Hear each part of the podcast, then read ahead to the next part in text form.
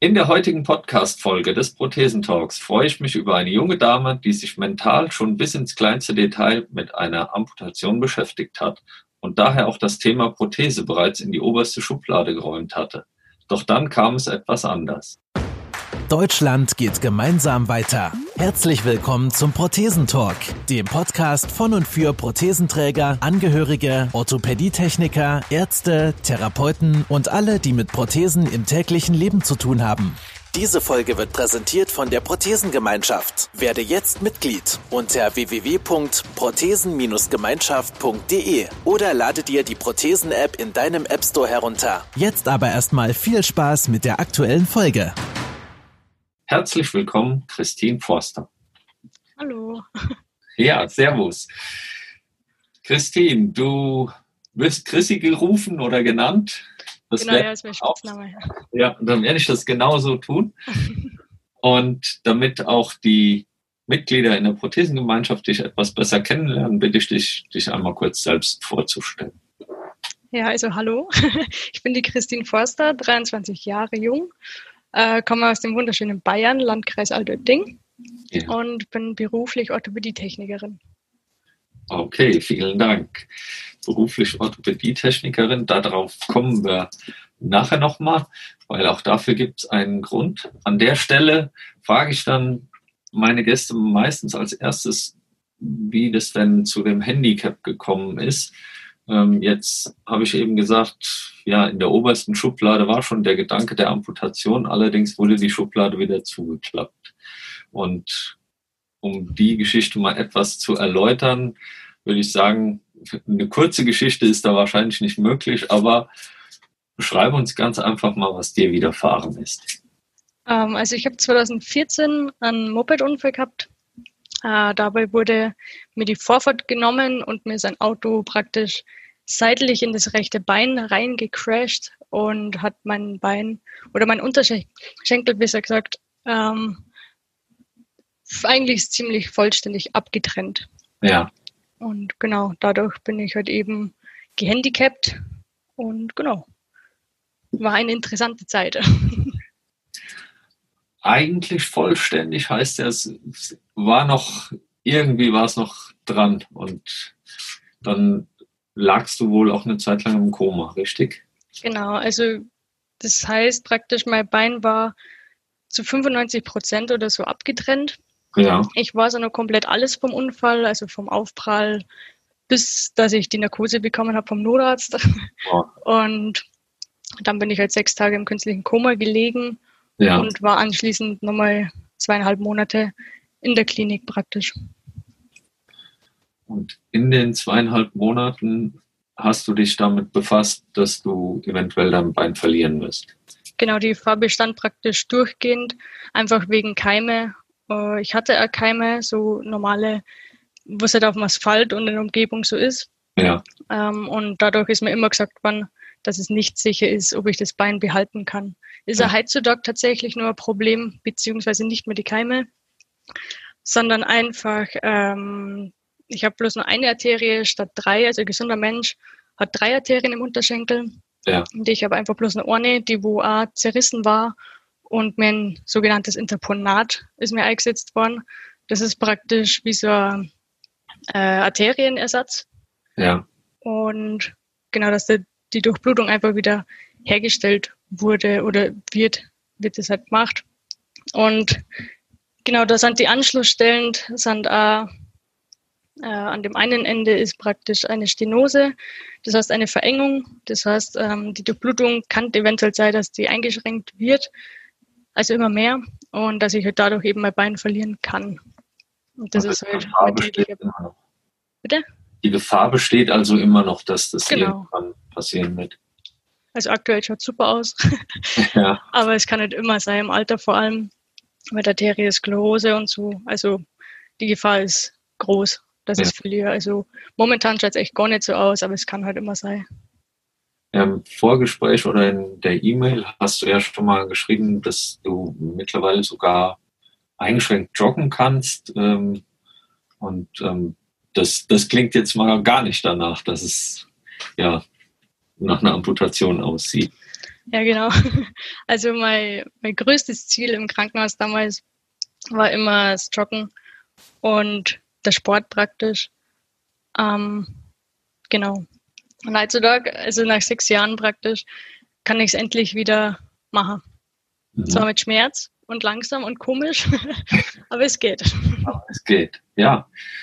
Das war ja auch so ein Punkt, wo du gesagt hast, du wolltest den Ärzten quasi beweisen, dass du das durchstehen kannst oder dass du das hinbekommst und ähm, dass du dein Bein behalten kannst. Wie ist dieser Entschluss gefallen oder was ist da in dir vorgegangen? Äh, also das ist eigentlich, ich weiß die Situation noch wie gestern. Äh, die Ärzte haben, sind an meinem Bett gestanden, äh, zwei Stück, und haben zu mir gesagt, ich werde wahrscheinlich eventuell nie wieder ohne Hilfsmittel gehen können ja. und eventuell auch mit Rollstuhl rumfahren müssen. Und dann habe ich halt gesagt, so, ja, wie schaut es mit Hobbys aus? Ich war früher sehr aktiv. Also ich habe ähm, alles Mögliche gemacht, Windsurfen vor allem, ähm, war ich jeden Sommer mit meinem Vater eben. Skateboarden war ich eigentlich auch so gut wie jeden Tag. Äh, Wakeboarden habe ich probiert, bin aber gescheitert. Und lauter so Sachen. Also ich war aktiv. Skifahren waren wir jeden Winter eigentlich mit der Familie. Und genau da habe ich halt gefragt, wie das dann ist, weil beruflich war klar, da wird sich was ändern. Ja. Und genau, dann haben die halt zu mir gesagt, so ja, na, es wird wahrscheinlich, also alles, was mit Bein zu tun hat, äh, Fußball zum Beispiel, habe ich einfach reingespult. Es wird alles wohl nicht mehr möglich sein. Und dann habe ich gesagt, ja, das sehen wir mal. ich, also ich war mir sicher, dass das wieder geht. Beziehungsweise ich wollte, dass es das wieder geht. Ja. Aber einiges geht halt einfach wirklich nicht mehr. Und ist schade, aber meine größten Hobbys sind geblieben. Okay. Ja, jetzt hast du eben schon den Berufswunsch angesprochen oder was dann beruflich geplant war. Da möchte ich gleich noch drauf kommen, weil ein anderes Thema hast du auch schon mal angedeutet. Und zwar ähm, ein sogenanntes Durchgangssyndrom während des Komas oder in der Aufwachphase. Ich konnte mir gar nichts darunter vorstellen. Du hast so ein paar Andeutungen gemacht, die mein Interesse geweckt haben oder wo ich dann gesagt habe, das möchte ich jetzt mal hören. Und ich kann mir vorstellen, dass eben auch die Menschen in der Prothesengemeinschaft da mal was genaueres zuhören möchten. Ja, also das Durchgangssyndrom ähm, gibt es nach Narkosen tatsächlich auch, ja. soweit ich weiß. Und halt nach dem Koma ist das sehr gängig eigentlich. Also wie gesagt, ich war ja im künstlichen Koma, nicht im Koma direkt. Ja. Ähm, und da wird man ja komplett sediert, also es ist wie so voll, also Langzeitnarkose. Und durch die Medikamente, also Ketanes ist es, soweit ich weiß, dieser Auslöser. Und dadurch hat man halt ganz viel Halluzinationen. Ja. Beziehungsweise halt in der Aufwachphase, weil man ist ja sediert. Ja. Und diese Halluzinationen, das ist halt komplett krass. Und das Durchgangssyndrom, beziehungsweise die Aufwachphase, also noch, ich war sechs Tage im Koma und dann wird man praktisch ganz langsam rausgeleitet aus diesem Koma und das wird alles sehr reduziert, ganz langsam, dass man halt nicht abhängig wird oder so. Ja. Und diese Aufwachphase war eben drei Tage. Für mich war es gefühlt drei Jahre. Ja. Einfach weil ich die Augen geschlossen habe. Man pennt ja immer wieder weg, aber Vollnarkosen. Und äh, jetzt habe ich den Faden verloren. War es diese drei Tage in der Aufwachphase und gefühlt waren es drei Jahre? ja, genau. Also man macht die Augen zu und es ist eine anderes, andere Umgebung. Ich habe aus dem Fenster geschaut und es war eine andere Stadt. Also ich war zum Beispiel in Berlin, in Hamburg und ganz, ganz verwirrte Sachen. Ich war in London Und bin mir vorgekommen wie so Zeitreisen da tatsächlich, weil da wird man ja, ähm, um die Orientierung halt äh, zu, also darzustellen, beziehungsweise zum Schauen, ob man orientiert ist, wird gefragt, wo man ist, ob man weiß, wo man ist. Und ich habe halt gesagt, so, ja, ich bin in, im Landkreis Altötting halt. Und habe gesagt, so, na, ich bin in München und genau das so Sachen. Du bist also in der Zeit dann sehr viel verreist, hast ja durch diese Halluzinationen wesentlich mehr erlebt, als tatsächlich in den drei Tagen passiert ist. Und ähm, von daher, ja, ich stelle es mir heftig vor. Und im Endeffekt muss man ja dann sagen, es ist gut gegangen, du hast dein Bein behalten können. Also kann man am Ende dankbar sein, glaube ich. Aber dann, du bist rausgekommen und hast eben schon mal deinen Berufswunsch angesprochen. Der war vor dem Unfall eigentlich ein anderer, oder? Genau, also vorm Unfall habe ich ein FSJ in einer Kreisklinik bei uns in der Nähe gemacht, mhm. als Krankenschwester und wollte dann praktisch, also hier habe ich das erste Mal das Leid von einem Menschen erfahren und allgemeinen Patientenumgang. Ähm, mit dem Tod habe ich Erfahrung gemacht und es war für mich eine sehr intensive Zeit und ich habe wirklich viel, viel gelernt. Ja. Und da ist eigentlich so mein, meine Liebe für die Medizin entflammt, sage ich mal. Ja. Und ich wollte praktisch Krankenschwester werden. Habe auch eine Stelle gehabt äh, für die Lehre. Ja. Und dann ist praktisch der Unfall passiert. Und genau, also ursprünglich wollte ich Krankenschwester werden. Dann war der Unfall und genau, dann habe ich mich eben mit Prothesen auseinandergesetzt, eben aufgrund der fast täglichen äh, Angelegenheit, beziehungsweise halt jeden Tag haben sie mir eigentlich gesagt, dass es sein kann, dass ich das Bein verliere. Ja. Ähm, was für mich aber unvorstellbar irgendwie war. Am Anfang im Koma, beziehungsweise nach dem Koma, habe ich äh, ganz lang gemeint, ich habe gar keine Beine mehr. Ich weiß nicht, warum das so war. Okay. Für mich waren die schon weg. Und ich habe immer gesagt, ich werde auf Handstand rumlaufen. Und genau, also das habe ich wirklich ganz, ganz lang gemeint. Und eben aufgrund der Situation, beziehungsweise ich habe dann eine Fußheberschiene bekommen von einem Orthopädietechniker, wie ich es laufen gelernt habe. Und also, äh, weil ich halt eine Peroneuslähmung gehabt habe. Mhm. Und für mich war dieser Typ, dieser Techniker, war einfach Gott. Das ja. war einfach ein Held für mich, weil der mir einfach ermöglicht hat, dass ich wieder sicher gehen kann und nicht Angst haben muss, dass ich praktisch über mein Bein stolpere. Und genau, dann habe ich nach gefragt, so, wie hörst du denn dein Beruf oder wie schimpft sie das? Und dann hat er mir das erklärt und dann habe ich gefragt, ja, was er den ganzen Tag macht. Und dann hat er mir das so ein bisschen erklärt. Da habe ich mich im Nachhinein dann ähm, erkundigt im Internet und habe den Beruf praktisch näher kennengelernt und äh, mit Prothesen und alles, dass der das ja macht. Und ich meine, ein normaler Mensch oder ein Normalsterblicher denkt da eigentlich, ich habe bis zu dem Zeitpunkt nicht mehr gewusst, dass es diesen Beruf gibt. Ja, ja wieso auch, also, wenn man jetzt nicht genau. damit zu tun hat oder das plant, ja. Genau, keiner denkt darauf, dass das ja, dass sowas ja gibt. So. Und so ist mir halt auch ergangen. Und meine Eltern, soweit ich weiß, glaube ich auch, kann mich nicht mehr ganz genau erinnern, aber ich glaube schon. Und genau, also in, mir ist gesagt worden, ziemlich schnell, ich muss eine Bürotätigkeit lernen. Und ich habe immer gesagt, so, na, das kann ich nicht machen.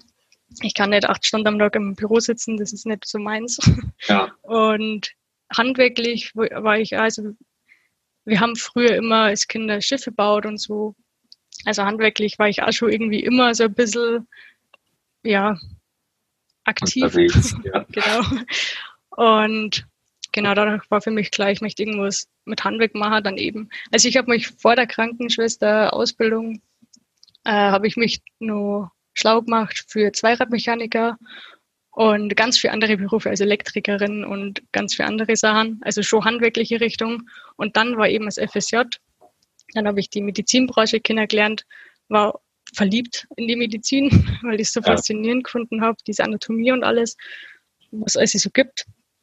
Und Orthopädietechnik ist praktisch die perfekte Lösung, weil es einfach beides miteinander verbindet.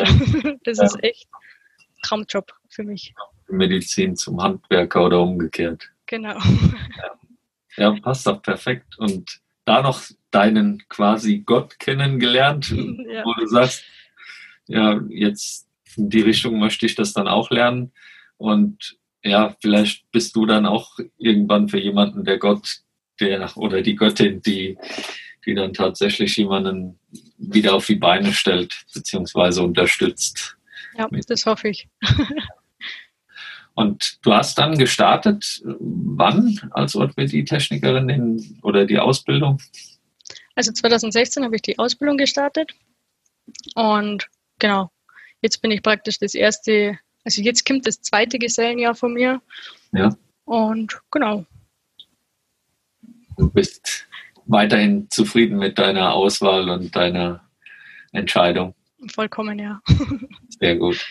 Kann mir nichts anderes vorstellen, ehrlich gesagt. Ja. Und da geht auch in, in die Richtung Prothesen, dass du sagst, ich, ich möchte da gerne weiter in die Richtung Prothesen mich verbessern, verstärken oder hast du noch weitere Ziele in, als Orthopädie-Technikerin? Also ich habe ähm, jetzt aktuell, also letztes Jahr, also mein erstes Gesellenjahr sozusagen, habe ich jetzt in der Klinikwerkstatt gearbeitet. Ja. In der Klinik, wo ich sogar Patientin war, eben die lange Zeit. Und habe halt da die ganze Schachtelorthopädie sozusagen kennengelernt. Jetzt, also in der Lehre habe ich tatsächlich auch schon Prothesen gebaut. Unterschenkel, Oberschenkel, Arme nicht. Da haben wir bloß Fortbildungen gekriegt. Und genau, und jetzt möchte ich halt praktisch wieder, also das hat es mir damals voll Auto. Und ich wollte aber auch irgendwie in die Klinik zum, also das Anschauen und alles. Ja. Ich habe halt eventuell, also ich habe halt gehofft, dass ich da halt auch Prothesen bauen könnte, aber dafür ist einfach die Zeit in einem Klinikalltag leider nicht gegeben, weil man einfach, also ich bin am Tag 15 Kilometer gegangen durch die ganze Klinik und man ist einfach, also da fällt die Zeit einfach leider, dass man da was Maßangefertigtes in der Werkstatt baut, also vom, vom Hauptbetrieb aus. Man kann sich schon immer wen reinholen, der wo halt dann das baut für dich ja. oder für den Patienten eben aber du selber kannst nicht bauen in der Klinik. Und da möchte ich praktisch jetzt wieder hier in diesen Werkstattalltag und möchte halt gern, also möchte halt wieder Prothesen bauen. Und da hast du jetzt eine Stelle gefunden, wo du dich da verwirklichen kannst in die Richtung. Genau, so ist es. Sehr gut. Denkst du noch drüber nach, einen Meister auch machen zu wollen oder ist das erstmal auf Eis oder noch weit weg? Äh, weit weg tatsächlich. Also ich möchte erstmal Berufserfahrung äh, sammeln, ja. weil einfach beim Meister, da muss man so viel wissen und ich finde es halt so wichtig, dass man Erfahrung sammelt und nicht einfach so blind eingeht und dann den Meistertitel trägt. Mhm. Also ich möchte vielleicht erst in fünf oder sechs oder vielleicht nur später einen Master machen und genau erstmal Erfahrung sammeln, einfach als Geselle. Ist ja auch noch jung. Genau, ja. ja. ja klar, also da denke ich auch, man kann erstmal das Ganze leben und wenn dann irgendwann noch der Wunsch da ist, Landshut ist die nächste oder auch München gibt es ja Meisterschulen, also ist nicht so weit weg. Genau. Ja. In, war das im Klinikum rechts der ISA, wo du dann warst? Genau, ja. Ja. Und da hast du eben noch kurz angesprochen, äh, Du hast auch ein Partyprogramm im Klinikum rechts der ISA irgendwie angeleiert oder das gibt es da. Was ist das? Das habe ich noch nicht verstanden, was das genau bedeutet. Also angeleiert habe ich das nicht. Äh, okay. Das ist von der äh, DGUU, also die Gesellschaft für Orthopädie und Unfallchirurgie. Ja. Und die wollen eben sensibilisieren, also Kinder und Jugendliche sensibilisieren äh, mit Konsum von Alkohol und Drogen im Straßenverkehr allgemein, also hinterm Steuer oder als Passant, je nachdem. Ähm, genau, und da bin ich praktisch das Vorzeigeobjekt, sage ich mal blöd, also die Patientin, die wo halt dann sagt so, ja, wie hat so ein Unfall dein Leben verändert, wo ist es anders, was für Konsequenzen hat das, wenn jemand anderes praktisch schuld an einem Unfall ist oder halt du selber tatsächlich eventuell auch. Und genau, da bin ich halt für die Kinder und Jugendliche praktisch die, die wo die Fragen beantwortet und halt aufklärt, was sich alles verändert in deinem Leben. Ja. Wie oft hast du das gemacht ungefähr? Äh, boah, ich glaube, das war nicht so, ich bin mir nicht sicher, ich glaube sieben oder acht Mal. Ja, und es waren dann Schulklassen oder? Genau. Ja. Also fünfte bis, ich glaube sogar Berufsschulklasse haben wir einmal gehabt. Aber ab fünfte Klasse, glaube ich, war da alles Mögliche dabei schon. Ja. Jetzt, genau. ich, ich denke mal, man kann ja darüber keine wissenschaftliche Forschung betreiben, sondern eher so ein Gefühl. Denkst du, das kommt bei den Kindern zu dem Zeitpunkt an und die, du, du bewirkst da was mit, mit diesen ja, Seminaren, Workshops, was auch immer, wie man es nennt? Ähm, ja, tatsächlich schon. Es ist aber also es ist unterschiedlich. Es ist von Klasse zu Klasse sehr, sehr unterschiedlich. Wenn man einmal ähm, eine Klasse gehabt, die haben Koch gelernt. Also Ja. die waren dann Köche, die haben äh, also free cool einfach. und die waren eigentlich die coolsten, weil die halt wirklich, die waren erwachsen, die haben das Leben mehr oder weniger schon verstanden, die haben im Leben gestanden und die haben das halt extrem aufgefasst. Und so Jugendliche, man, man kann es nicht verüblichen, weil jeder ist halt blauäugig und denkt halt so, ja, mir passiert das schon nicht und Ja. ja, bin da raus. so war ich auch damals. Also ich habe auch niemals gedacht, dass mir jemand äh, die Vorfahrt nehmen könnte und mich halt so verletzen kann. So. Ja. Also da denkt man nicht drauf. Wieso auch? Ja, klar. Und genau deswegen ist es halt von Klasse zu Klasse sehr, sehr unterschiedlich. Ähm, Berufsschulklassen waren bis jetzt immer die, die wo es am meisten ja, überrissen haben, sage ich jetzt mal blöd. Also ist wirklich schwer zum, zum Beschreiben irgendwie. Ich denke, Also- man kann ja dann, Entschuldigung, machen. Na, viele zum Beispiel sind da in so jungen Klassen zum Beispiel sind einfach ganz, ganz still und hören sie das an und sind sichtlich mitgenommen. Ja, Und die anderen, die albern halt trotzdem nur rum. Ähm, also da gibt's wirklich von, also da gibt's alles Mögliche. Aber es ist ziemlich cool aufgebaut, dieses Partyprogramm allgemein. Ähm, weil man da so Führung durchs komplette Schockraumsystem da kriegt. Sprich, man ist im Sanker drinnen. Also Ja. man sieht den kompletten Rettungswagen von innen mal, man darf sie auf die Trage legen. Ähm, und dann kommt man in den Schockraum. Also geht man halt hin. Ja. Man kriegt dann praktisch eine Führung. Dann ge- geht man auf Intensivstation, auf Normalstation. So, also man möchte ein bisschen, Ohrzeitungsbericht hat es mir so beschrieben, so Schocktherapie im Schockraum. Und das Ja, ist wirklich so, weil man sieht halt die Patienten auf Intensiv und es ist schon echt.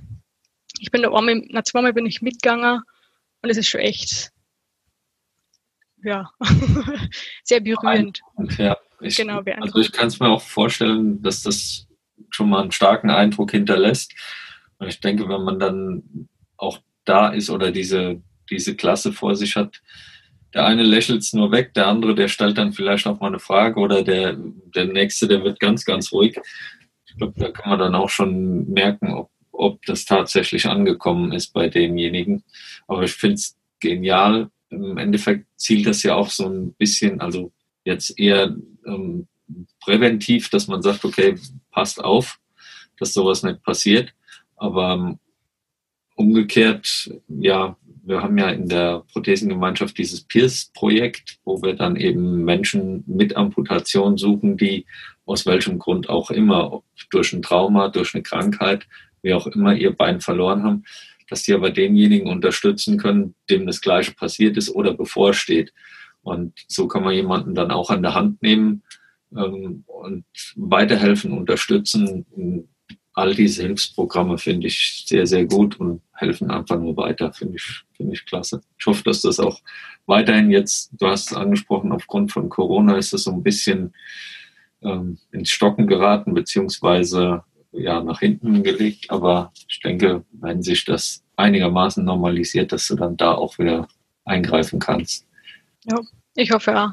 Also vor allem mir hilft das auch enorm. Ja, Also mir sagt es, dass ich einfach wirklich jemanden erreichen kann damit. So mein Unfall war nicht umsonst so. Ja. Das ist halt echt ein gutes Gefühl und hilft halt auf jeden Fall auch der Psyche.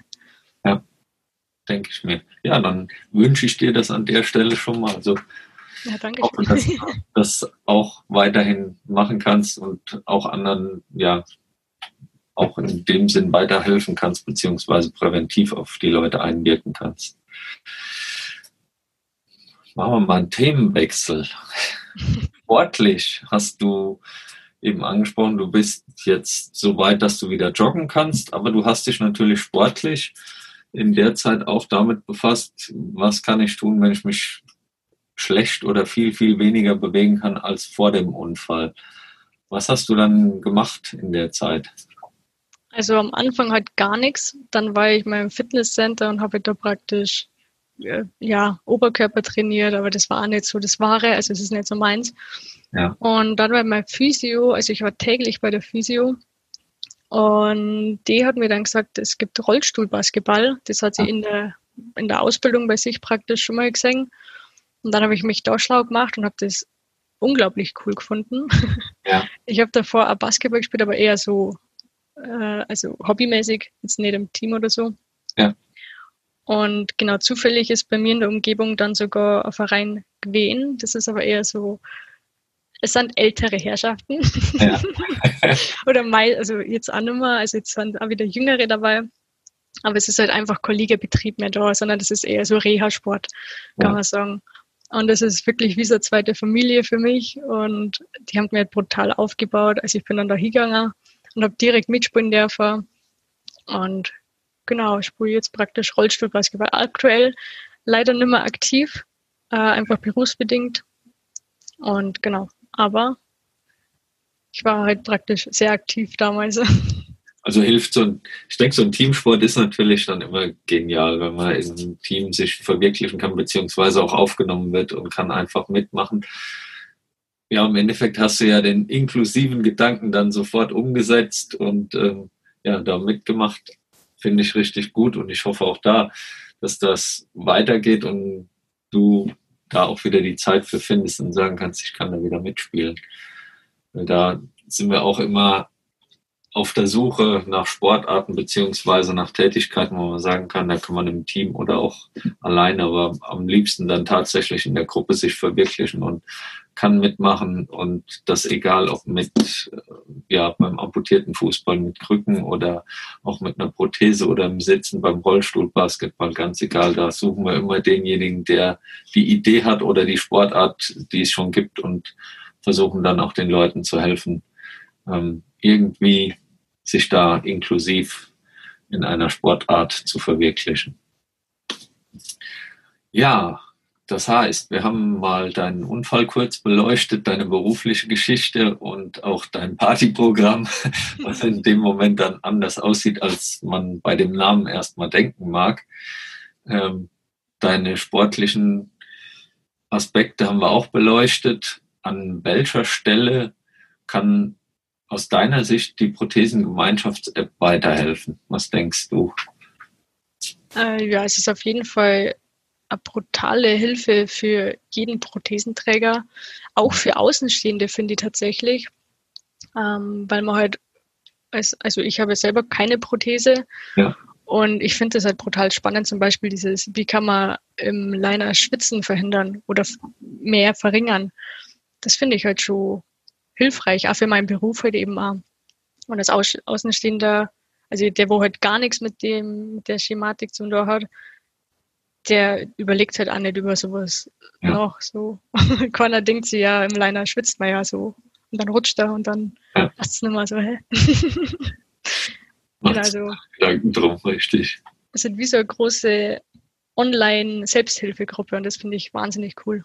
Ja, spricht so ein gutes Thema an. Also einmal mh, hast du noch Gedanken, was man an der App aktuell verbessern könnte, weil wir sind da jetzt gerade so auf dem Weg, wo wir sagen, wir haben schon viele Sachen und wollen uns natürlich da auch den, den Gegebenheiten anpassen, beziehungsweise wenn Ideen kommen, was kann man noch verbessern? Wir haben aus unserer Sicht jetzt viel getan, aber natürlich gibt es Meinungen, wo wir sagen, okay, da haben wir noch gar nicht drüber nachgedacht. Gibt es irgendwas, was dir spontan einfällt? Oder?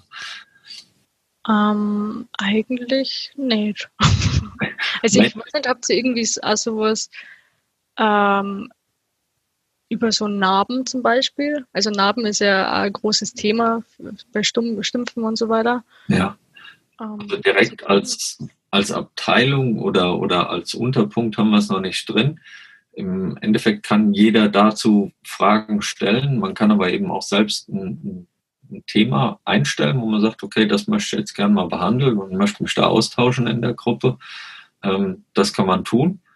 Ist ein guter Hinweis, werde ich mir mal mitnehmen und auch gucken, dass wir das vielleicht mit einpacken können, weil wir haben da schon oft gesagt, wenn irgendwas ist an Fragen, stellt sie ganz einfach, dann kann man die auch diskutieren.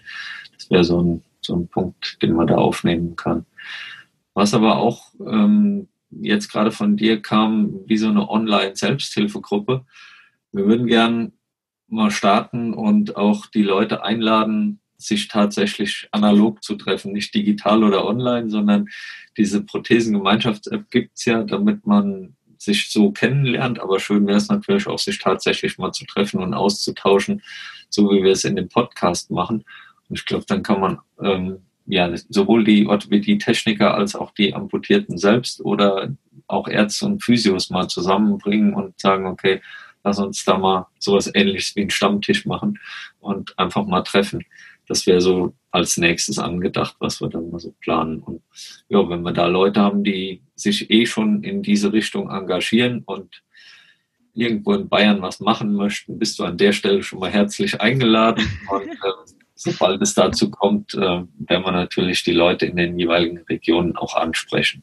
Ja, sehr gerne. Ja. Weil ich glaube, das, das macht dann auch nochmal Spaß, den direkten Austausch. Das, jetzt unterhalten wir uns zu zweit und wenn man dann so 10, 15 Leute in einer Region hat, macht es Sinn, dass man sich dann da auch nochmal tatsächlich live und real unterhalten kann. Ja, das finde ich auch super. Ja, sehr. Das ist halt auch, Entschuldige. Ja, nee. es ist halt auch sehr viel mehr, zum Beispiel bei der Angie. Es ist wahnsinnig viel mehr als bloß, dass sie zwei Beine verloren hat. Also ja. diese ganze rechtliche Sache, auch, das ist bei mir auch nichts anderes. Das läuft seit sechs Jahren, läuft es immer noch weiter, weil ja. einfach der Abschluss nicht ähm, gemacht werden hat Kinder. Jetzt aktuell sind wir irgendwie, also jetzt kommt es schon langsam zum Abschluss, aber die, also man kann das nicht, so Dingens kann man nicht wirklich abschließen. So was ist in drei Jahren, verliere ich da mal Bein was ja. ist dann? Wer zahlt dann die ganzen Kosten? So, das ist halt alles so viel mehr als bloß dieses, diese körperliche Beeinträchtigung. Ja. Und die Psyche halt auch, das ist ein, ein wahnsinniges großes Thema.